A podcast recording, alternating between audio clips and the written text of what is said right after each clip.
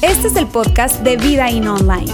Nos alegra poder acompañarte durante los siguientes minutos con un contenido relevante, útil y práctico.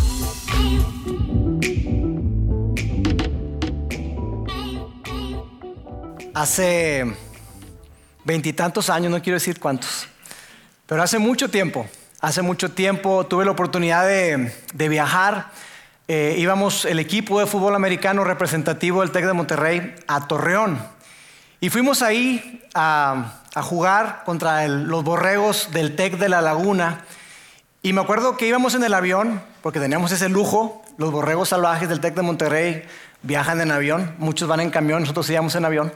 Y recuerdo que, estando ahí eh, viví una de las experiencias más dramáticas de mi vida.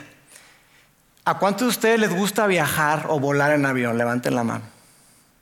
Muy bien. No vivieron lo que yo he vivido. Íbamos ahí en ese viaje y recuerdo que la cosa iba muy tranquila, y de repente el avión empezó a moverse de una manera impresionante. Tú sabes, cuando, cuando vas a despegar te dicen abróchate el cinturón. Cuando vas a aterrizar también te dicen abróchate el cinturón. Pero hay otro momento durante el viaje en el que el piloto dice, este, estimados pasajeros, vamos a atravesar una zona de turbulencia, por favor les pedimos que se abrochen sus cinturones. Y ahí. Y entonces sucedió eso, nadie nos pusimos el cinturón y estábamos ahí disfrutando de la vida. Y entonces empezó el avión a bajar y subir de una manera impresionante y mis compañeros y yo decíamos, ¡eh! ¡eh! ¡Más fuerte! ¡eh! ¡Y qué piloto! Y estábamos ahí bromeando, disfrutando, riendo. Pero de repente ese tiempo se fue prolongando más y más y más. Y a mí me asustó mucho ver que las aeromosas estaban sentaditas abrochadas y una de ellas hacía así y se le puso la cara pálida. Yo dije, Dios mío, esto no está bien. Esto no está bien. Y entonces mis compañeros, los demás jugadores, también se dieron cuenta de eso y esas risas y esa alegría se cambió por gritos. Dios, sálvanos. Ay, Padre nuestro que estás en cielos. Dios, Ave María. Y una cosa horrible horrible. Y el tiempo pasaba y pasaba. Decía, Señor de mi vida, ¿qué va a pasar? Yo dije, ¿nos vamos a matar? Nos vamos a matar. Es la experiencia, yo creo que más dramática que he vivido en mi corta, no, no tan corta, en mi vida. Difícil, difícil. Y yo creo que es una sensación que, que para nada es, es agradable.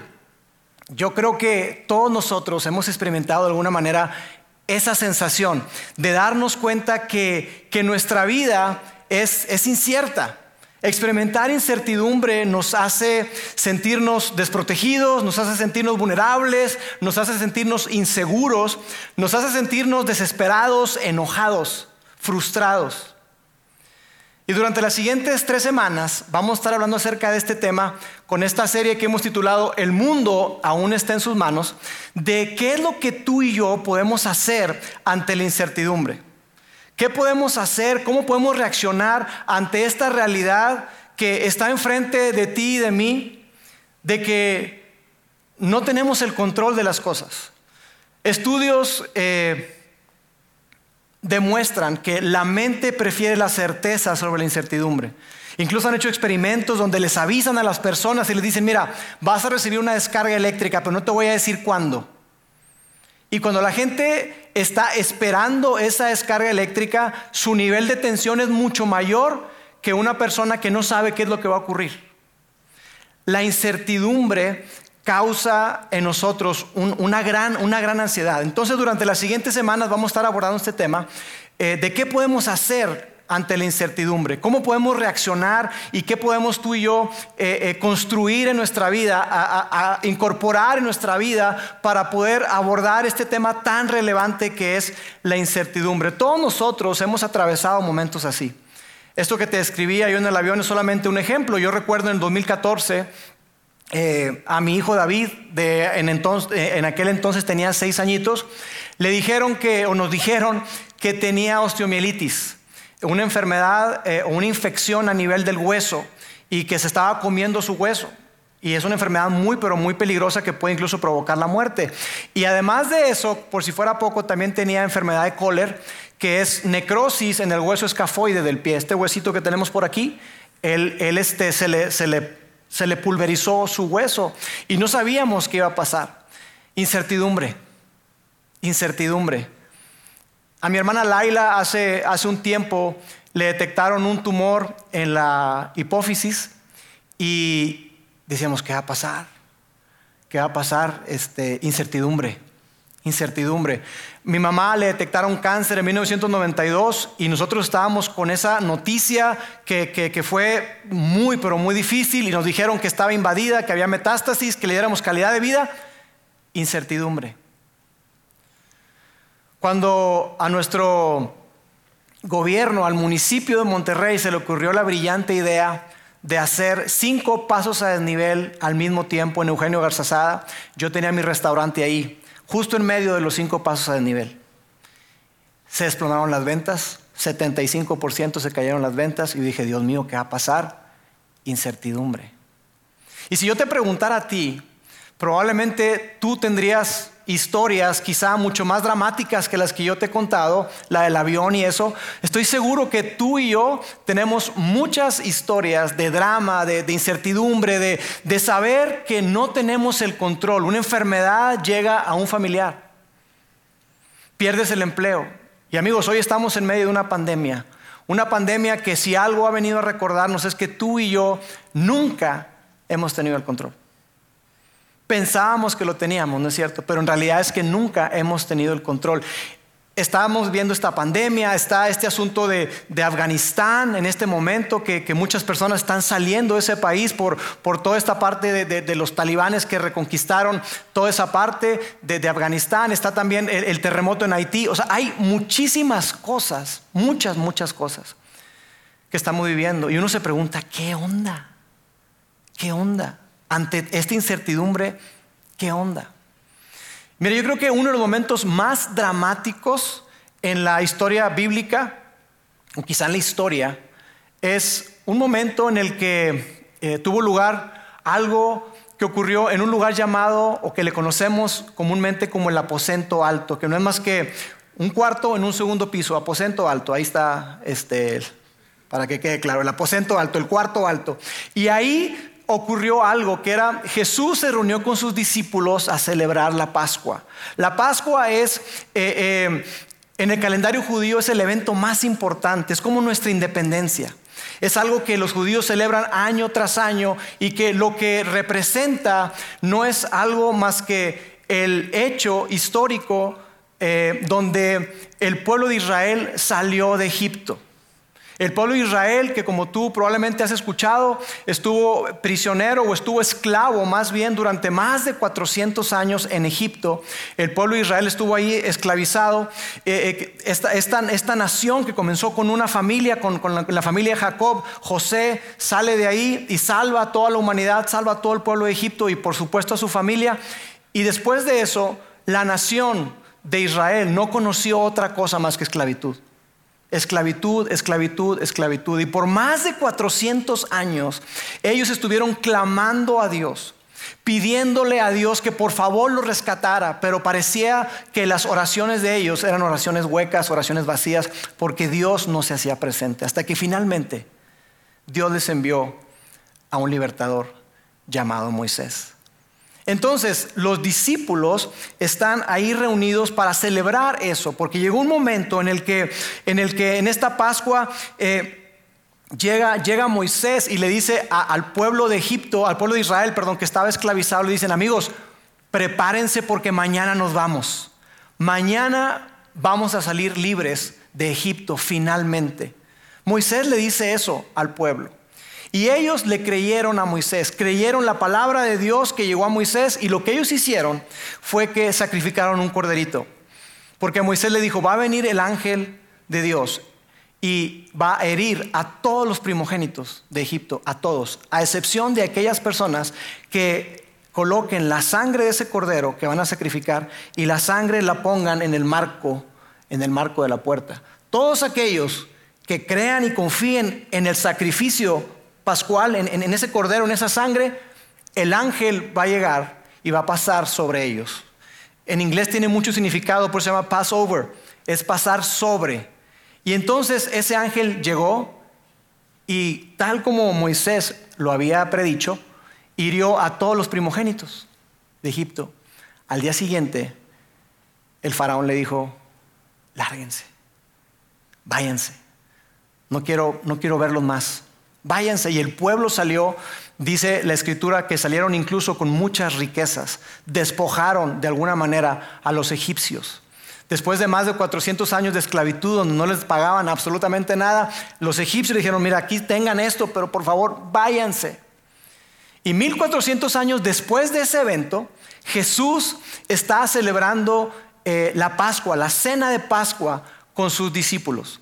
Jesús ya había hecho esto en otras ocasiones con sus discípulos. En años anteriores ya lo había hecho y, era una cosa espectacular. Yo quiero imaginarme ver a Jesús ahí siendo toda una celebridad, una persona que todo el mundo quería un pedazo de Jesús, todo el mundo quería estar cerca de él, los, los milagros estaban multiplicando, las enseñanzas estaban multiplicando, las multitudes cada vez eran más y más y más. Era padre estar con Jesús en ese tiempo. Pero en esta última cena, como se le conoce a ese evento donde Jesús tiene esa última cena con sus discípulos, las cosas eran muy diferentes. La popularidad de Jesús venía para abajo, porque Jesús empezó a cambiar su speech, empezó a cambiar su discurso y empezó a, hacer eh, un, tanto más duro. De tal manera que, que se nos narra en los evangelios que llegó un momento en el que muchas personas dejaron de seguir a Jesús. Y dijeron, esta es una palabra muy dura de recibir. Entonces Jesús ya no era un rockstar. Jesús ya no era esa celebridad, Jesús ya no era esa persona que, todo el mundo quería estar con él, al contrario, de hecho, eh, Jesús se escabullía entre las multitudes, Jesús eh, eh, entró a Jerusalén de noche porque mucha gente quería hacerle daño a Jesús. Había personas, se hablaba de un complot para asesinarlo, se hablaba de un complot para acabar con Jesús. Entonces Jesús empezó a tener mucho más cautela. Y, para los discípulos fue, fue, un tiempo bien difícil. Fue un tiempo sumamente complicado porque, porque la mentalidad de los discípulos era muy similar a la mentalidad que tenemos tú y yo. La mentalidad de los discípulos es, era muy similar a la que tenemos tú y yo. La mentalidad es la siguiente, el patrón mental que tenemos es que si Dios está con nosotros, todo va a estar bien. Si Dios está de tu lado, entonces todo va a mejorar. Si Dios está contigo, la enfermedad se va a sanar, el negocio va a prosperar, el matrimonio se va a restaurar. Esa es la mentalidad que tenemos. Y esa era la mentalidad que tenían ellos. Y decían, no, ¿sabes qué? Hey, es Jesús. Es Jesús, es el Hijo de Dios, todo va a estar bien. Entonces Jesús les hablaba y les decía, mira, yo voy a ir a Jerusalén y voy a sufrir. Y decía, no, no, no, ¿de qué estás hablando Jesús? ¿Qué estás, estás diciendo? Eso no puede ser. Entonces fue época de, mucha incertidumbre para los discípulos porque de alguna manera eh, Jesús les decía, oigan, las cosas se van a poner mal. Y ellos decían, ¿y entonces para qué vamos a Jerusalén? Tú nos estás diciendo, Jesús, que cuando entremos a Jerusalén las cosas se van a complicar. Entonces, ¿qué estamos haciendo caminando hacia Jerusalén? ¿Por qué quieres pasar la Pascua ahí? ¿De qué se trata? Y Jesús les dice, amigos, las cosas se van a poner difíciles, síganme. Entonces era tiempo de, muchísima incertidumbre y en ese momento Jesús, eh, en esta última cena, a diferencia de otros momentos donde Él les decía lo que iba a ocurrir, ahora nadie sabía nada, solamente Jesús, Él manda a dos de sus discípulos. Entran de noche, pero antes manda a dos de sus discípulos y les dice, oigan, ¿saben qué? Quiero que, vayan con tal persona, lo van a encontrar ahí y, díganles, mi tiempo ya llegó, por favor, prepárame el lugar que tú y yo ya habíamos acordado. Y así fue. Llegaron los discípulos y se encontraron con que todo estaba listo. Jesús no le dijo nada a nadie. ¿Por qué? Porque Jesús sabía que no podía confiar en ellos. Como Jesús no se equivocaba, los discípulos estaban muy ansiosos. Jesús no quería que nadie supiera dónde, dónde estaban ellos porque podía ponerlos en una posición muy, muy vulnerable. Así que entonces ellos llegan ahí y estando en ese lugar, sentados a la mesa, Jesús les dice algo que fue algo muy, pero muy difícil. Vamos a ver qué fue lo que, lo que dijo Jesús. En Marcos capítulo 14 dice, por la noche Jesús llegó con los doce. Ya no fue en el día, con la gran celebración, Osana, el que viene en el nombre del Señor. No, no, no, de noche. Llegó Jesús con los doce. Mientras estaban en la mesa comiendo, Jesús les dijo, les digo la verdad, uno de ustedes que está aquí comiendo conmigo me traicionará. Uno, de ustedes me va a traicionar. Uno de ustedes me va a entregar. Y, y nadie de ellos le preguntó, pero a ver, ¿de qué estás hablando? ¿Traicionarte? ¿Cómo? ¿Entregarte? porque era lo que, lo que estaba diciendo, uno de ustedes me va a entregar a las autoridades principales. Nadie le preguntó, ¿a qué te refieres? ¿Entregarte con quién? ¿Cómo? ¿Por qué? Porque Jesús ya les había dicho eso, les, había, les, venía diciendo esto, pero ellos de alguna manera tenían la esperanza de que eso no ocurriera. Y Jesús les dice, amigos, uno de ustedes me va a traicionar. Y como Jesús jamás se equivocaba y todo lo que decía se cumplía, imagínate, traspasó su corazón y les cayó como un balde de agua fría. Entonces ellos dijeron lo siguiente, ellos le contestaron. Ellos muy afligidos le preguntaron uno por uno, ¿seré yo? Señor, ¿seré yo? Imagínate la escena. Estar ahí y decir, ¿sabes qué? Uno de ustedes me va a traicionar. Uno de ustedes me va a entregar. Sacudidos se dice, oye, ¿pero cómo?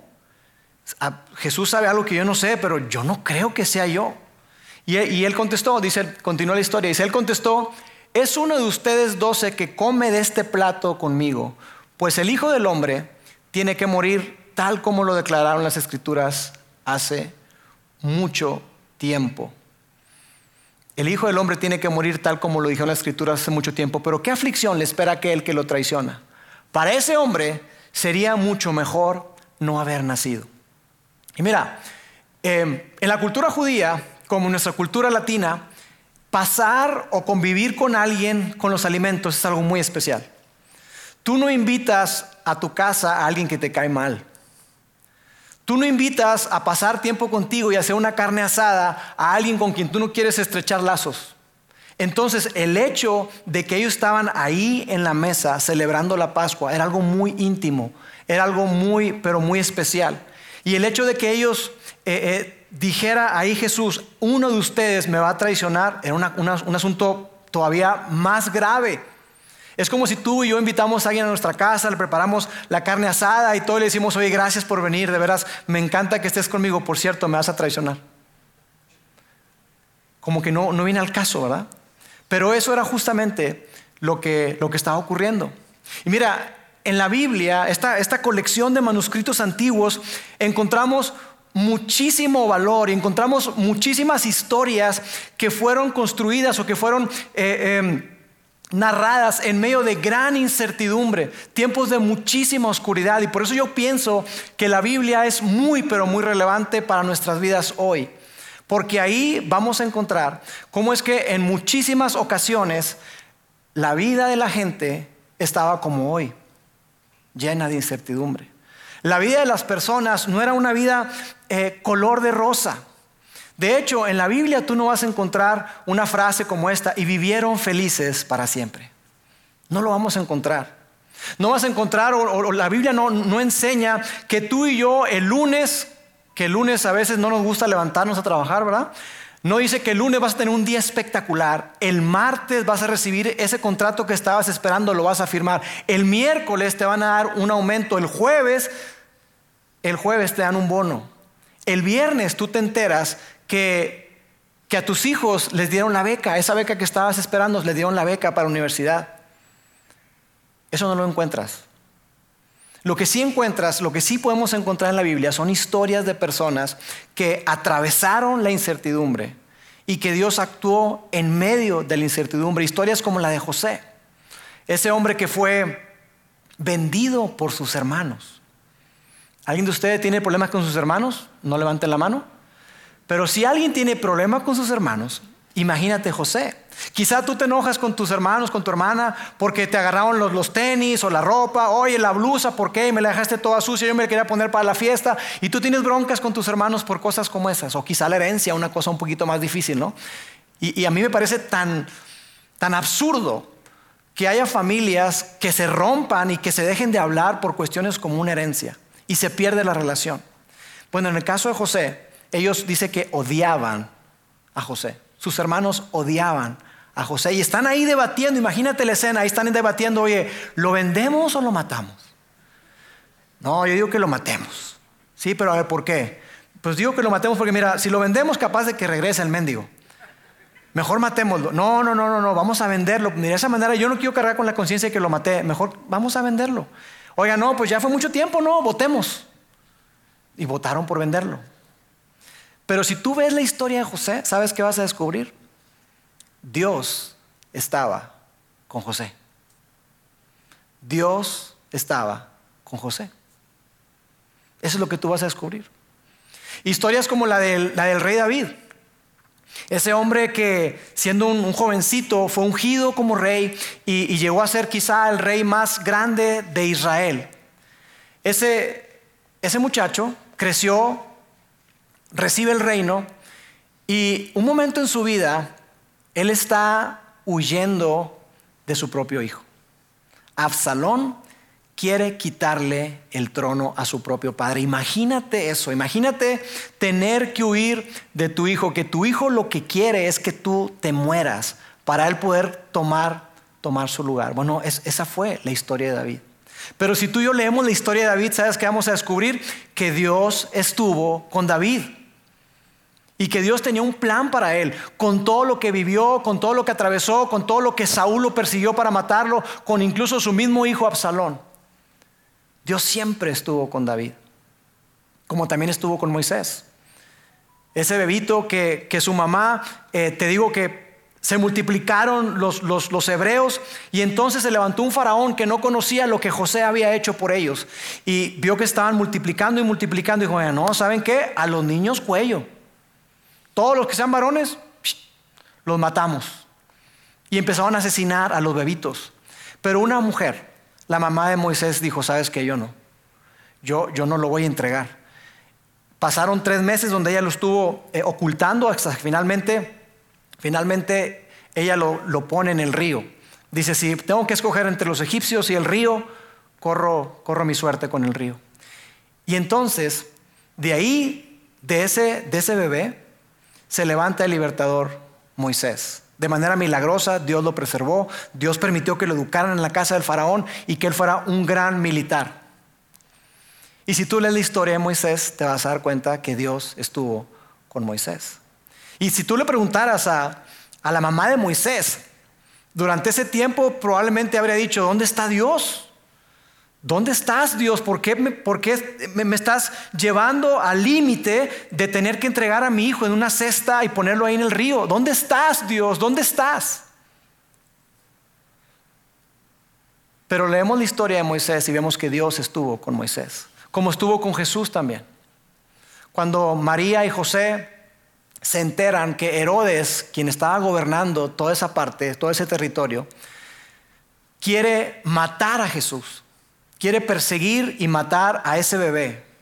Y Herodes, para no batallar, él dice, no, no, no, yo no me voy a poner a buscar. A ver, ¿como cuánto tiempo tiene el niño? Pues cerca de dos años. Mira, de dos para abajo matemos a todos. Y eso fue lo que hizo Herodes. Mandó matar a todos los bebitos, a todos los, los, los niños de dos años para abajo. Y dice ahí en la escritura que hubo un gran llanto y un gran lamento. ¿Y cómo no? ¿Cómo no?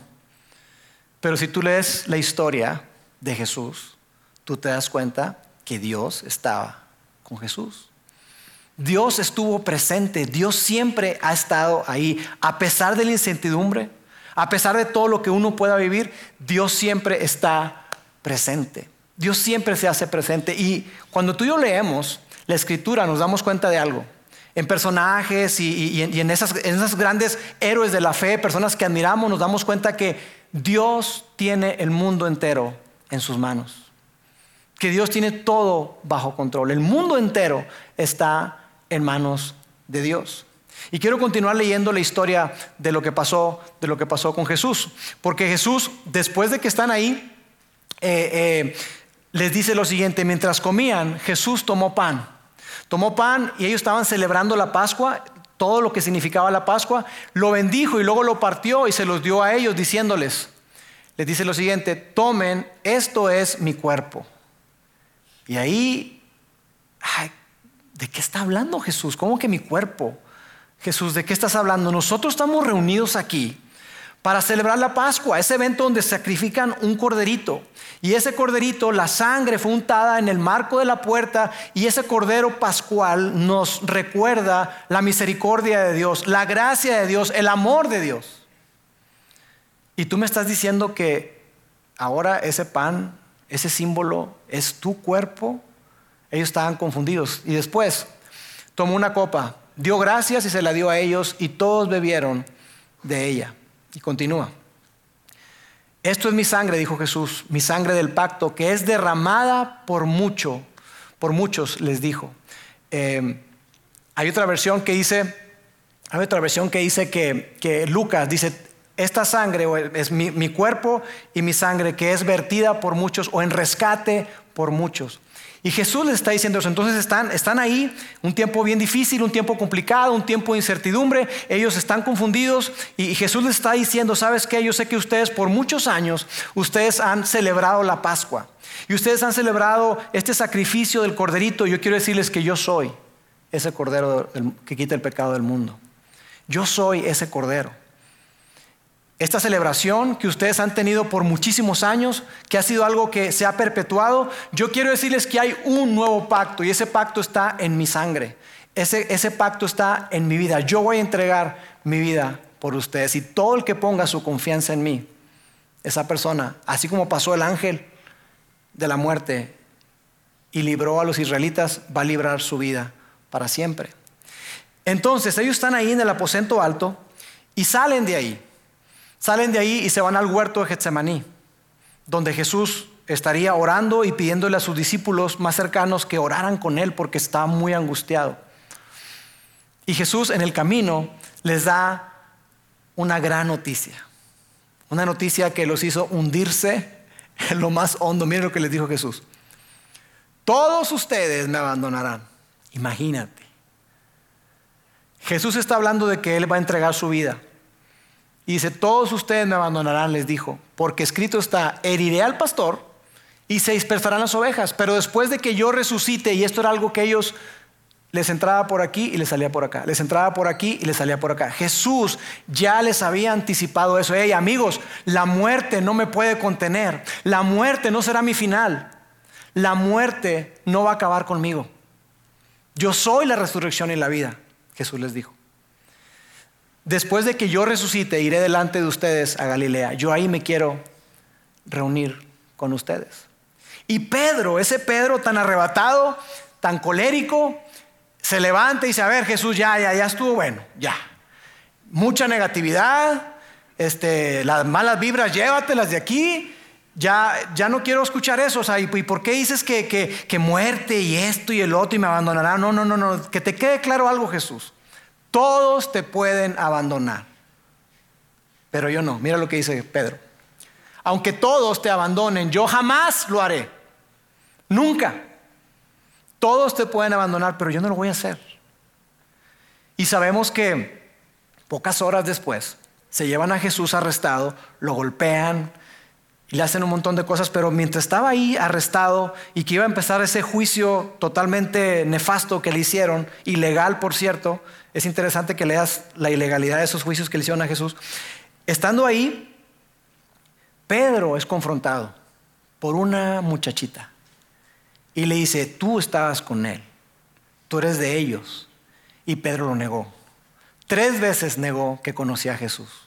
Y Jesús se fue y Pedro se fue llorando amargamente. Y la pregunta para ti y para mí el día de hoy, la pregunta para ti y para mí que tenemos que hacernos es la siguiente. ¿Puedes confiarle tu vida a Dios aunque no lo veas actuando en tu vida? ¿Podemos confiar nuestra vida a Dios aunque parece que Él está ausente? ¿Podemos confiarle nuestra vida a Dios aunque parece ser que, que Él está totalmente inactivo, que por más que le pido y oro y las cosas no cambian, es más, empeoran. La situación con la salud de mi papá está peor, el negocio está cada vez peor, mi relación con mis hijos está deteriorándose cada vez más. Puedes seguir confiando en Dios, aunque no lo ves actuando en tu vida. Porque sabes, nosotros, sobre todo acá en el occidente, equiparamos a Dios con prosperidad. Equiparamos a Dios con que si yo tengo a Dios, yo tengo todas las bendiciones, materiales, espirituales y todo, todo, absolutamente todo. Y equiparamos, y sí es cierto, tenemos todas las bendiciones en Cristo. El asunto está en que lo equiparamos con nuestra expectativa, con nuestros términos, y no con el tiempo y la forma de Dios. Y si tú y yo pudiéramos ir con los discípulos hoy para preguntarles, oye, ¿cuándo fue el momento en el que ustedes dijeron, oye, qué difícil, qué difícil es seguir a Jesús? ¿Cuál fue ese momento en el que dijeron, oye, esto está complicado? Yo estoy seguro que ellos habrían dicho, mira, fue el momento en el que estábamos ahí sentados a la mesa y que nos dijo que alguien lo iba a traicionar. Fue el momento en que nos cayó el 20 de que las cosas no iban a cambiar, que de ahí en adelante las cosas se iban a complicar. En ese momento nosotros caímos en desesperanza y por eso lo abandonamos. Caímos en una desilusión y entonces dijimos, oye, ¿sabes qué? ¿Será que nos equivocamos? ¿Nos equivocamos siguiendo tres años a este hombre? Probablemente ustedes habrán dicho que ese fue el momento más oscuro de su vida. Y si les preguntaras, oye, ¿y cuál fue el momento en el que tú viste actuar a Dios de una manera extraordinaria, sobresaliente, que dices tú, wow, o sea, no puede ser? Fue cuando lo del ciego, ¿no? O cuando el, paralítico. ¿Fue ese momento? Cuando viste a, obrar, actuar a Dios de una manera increíble. o no, ya sé cuándo. Fue cuando Lázaro cuando hasta ya apestaba Lázaro, cuatro días muerto. En ese momento ustedes vieron actuar a Dios como nunca, ¿verdad? Sabes que probablemente yo creo que ellos te habrían dicho que fue en esas mismas horas. En esas mismas horas en las que parecía que Dios no estaba actuando, cuando se llevaban a Jesús. Porque en esas horas en donde aparentemente Dios no estaba actuando, Dios estaba más activo que nunca. Porque Dios estaba preparando y estaba llevando a cabo la salvación de toda la humanidad. Así que Dios no estaba ausente, Dios estaba presente. Dios no estaba lejos, Dios estaba cerca. Dios no estaba inactivo, Él estaba trabajando. Pero ¿sabes qué? Que este es un mensaje difícil, difícil de digerir muchas veces para ti y para mí.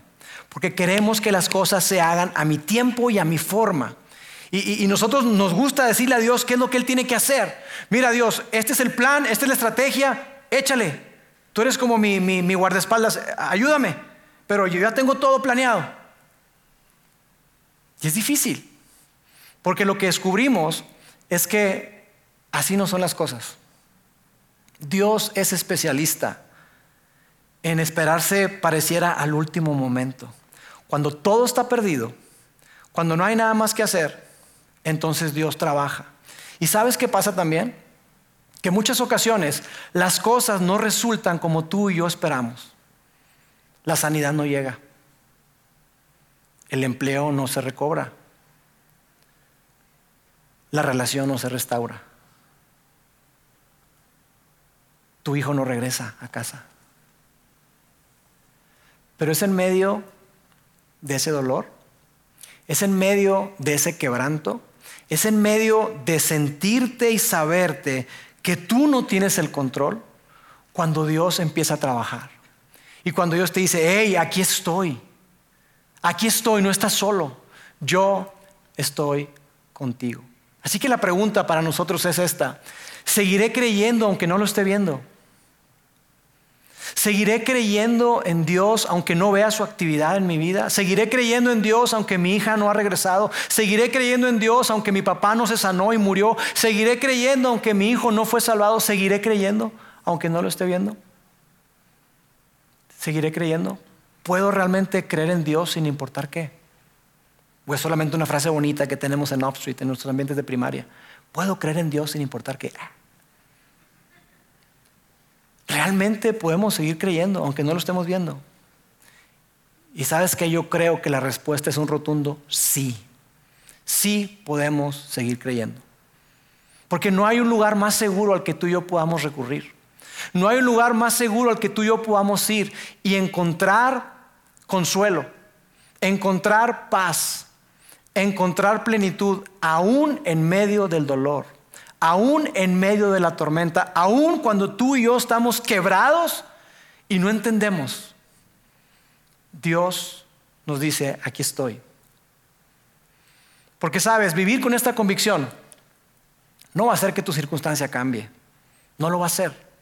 Pero lo que sí hace es que tú y yo podemos abrazar esta verdad y Dios nos ayuda a atravesar la incertidumbre con la convicción de que aunque la vida es incierta, Él es certeza. Dios no es incierto. Dios no es incierto. La vida es dura, sí. La vida es complicada, claro que sí. Claro que sí. Dios nos prometió que íbamos a tener una vida fácil. Al contrario, Él nos dijo, en el mundo van a tener aflicción, pero confíen porque yo he vencido al mundo. Así que yo quiero invitarte a que abracemos una, una verdad, una sencilla verdad, pero que a la vez es muy profunda, y es esta. La vida es incierta, pero Dios es certeza. La vida es incierta, pero Dios es certeza. Sí, la vida te va a, lanzar curvas. En la vida tú vas a recibir cosas que tú no esperabas. En la vida va a haber dolor, sí. En la vida va a haber muerte, sí. En la vida va a haber pérdida, sí. Pero en medio de todo, tú puedes seguir confiando en Dios. Y quizá tú me dices, mira, Lauro, no, chido, qué padre. Pero eso no va a hacer que se vaya la pandemia. Eso no va a hacer que, yo sepa si la voy a poder superar o no. Eso a mí no me trae consuelo de, de mi empleo que perdí. Eso no, no recupera mi relación. No. No. Y quizá tú me digas, bueno, es que pues ¿qué, otra cosa me puedes decir? Estamos en una iglesia. Eso es lo que yo esperaría de un pastor, que me diga, no, sí, échale ganas y todo. Y yo creo que durante este tiempo hemos aprendido todos nosotros que en medio del conflicto, en medio del dolor, en medio de la incertidumbre, Dios es nuestra certeza. Que Él está con nosotros y que Él tiene el mundo en sus manos. Y sabes, la base de, este mensaje no es, no es propiamente mi vida, eh, eh, que yo te digas, yo como Señor de Jesús, mira, he vivido esto, lo otro, que sí, te puedo dar testimonio, te puedo dar y eh, decirte cuántas veces Dios ha estado a favor de nosotros y nos ha sacado adelante situaciones que dices tú, no puede ser. Dios ha estado con nosotros y Dios sigue estando con nosotros. Pero la base del mensaje no es solamente mi vida o la vida de unos cuantos, es la vida de millones de personas. Muchos de ellos están escritos en la Biblia, que fueron escritos para nuestra enseñanza. Pero millones de personas que incluso hoy están en otro lado del mundo, dando su vida por su fe. Dando su vida porque están convencidos de que Dios aún tiene el mundo en sus manos. Personas que, que creer y seguir creyendo en ese Dios les cuesta la vida. Esas personas son la base de este mensaje. Para decirte, ¿sabes qué?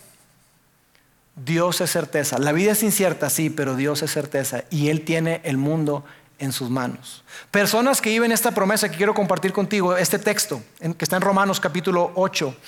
Y sabemos que Dios hace que todas, no dice algunas, todas las cosas cooperen para el bien de quienes lo aman y son llamados según el propósito que Él tiene para ellos. Amigos, este texto que está aquí no está diciendo que nuestra vida va a ser fácil. Lo que está diciendo es que todo lo que tú y yo atravesamos, todo, de alguna manera, aunque nuestra mente no la pueda comprender, aunque en nuestra mente podamos decir, ¿qué de bueno puede tener esto? Dios hace que todas las cosas cooperen para el bien. Porque a través de la pérdida y del dolor, a través de la incertidumbre, tú y yo aprendemos confianza. Tú y yo aprendemos dependencia. Tú y yo nos damos cuenta que nosotros no somos los dueños de nuestro destino, sino Dios.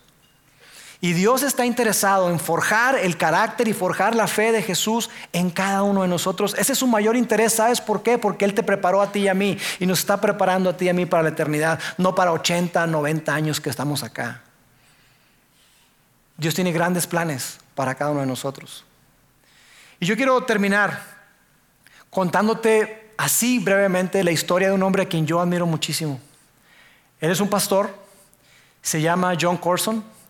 Él es un hombre ya en sus setentas y, y ese señor, eh, cuando tenía 30 bajos, 28, 30, eh, casado, tres hijos, uno de cinco, uno de tres, una de tres y una de dos.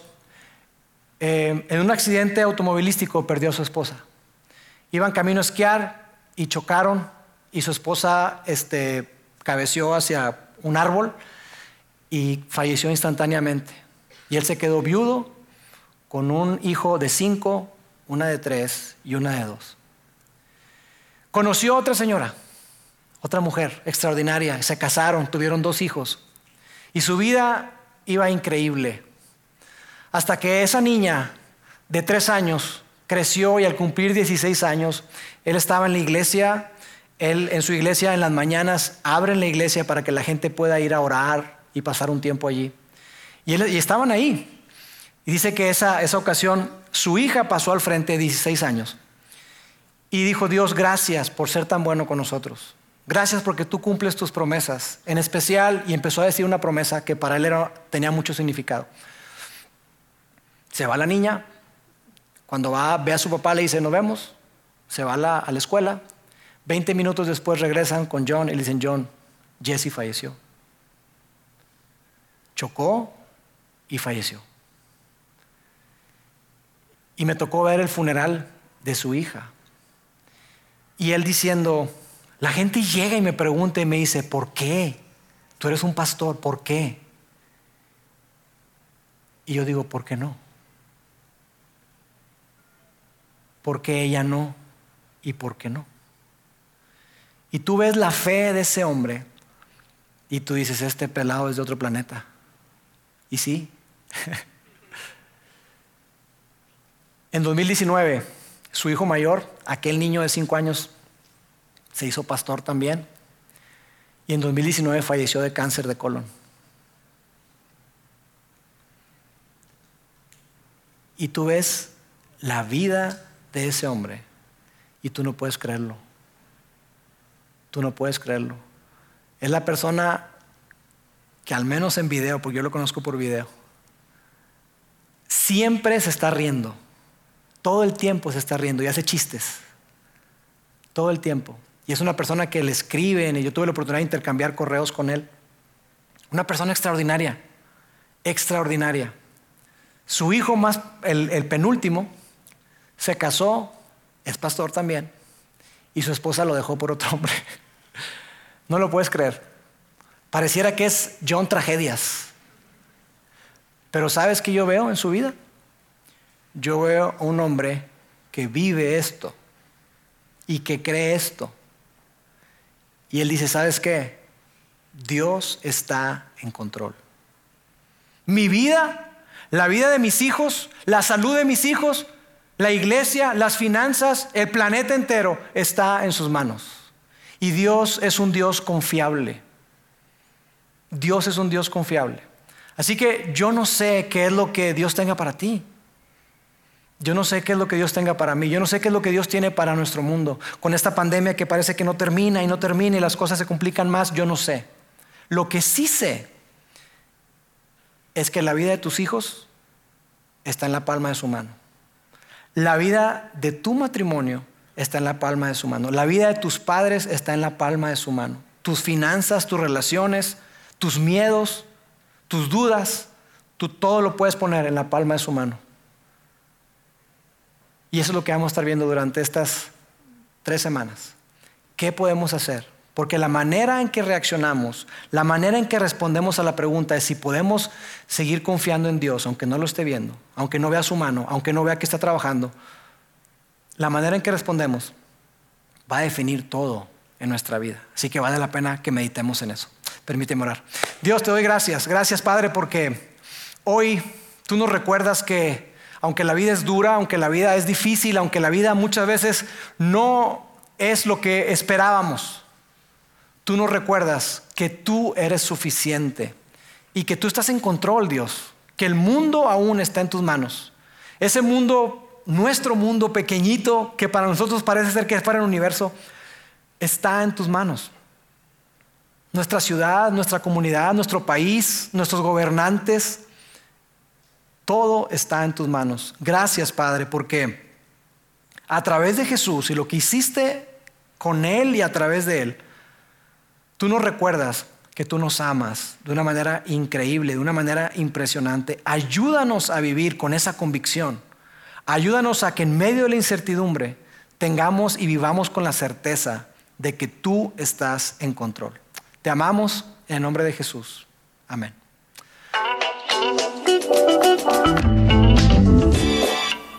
Sigue conectado a los contenidos de Vida In Online a través de nuestro sitio web y de las redes sociales. Muy pronto estaremos de vuelta con un nuevo episodio.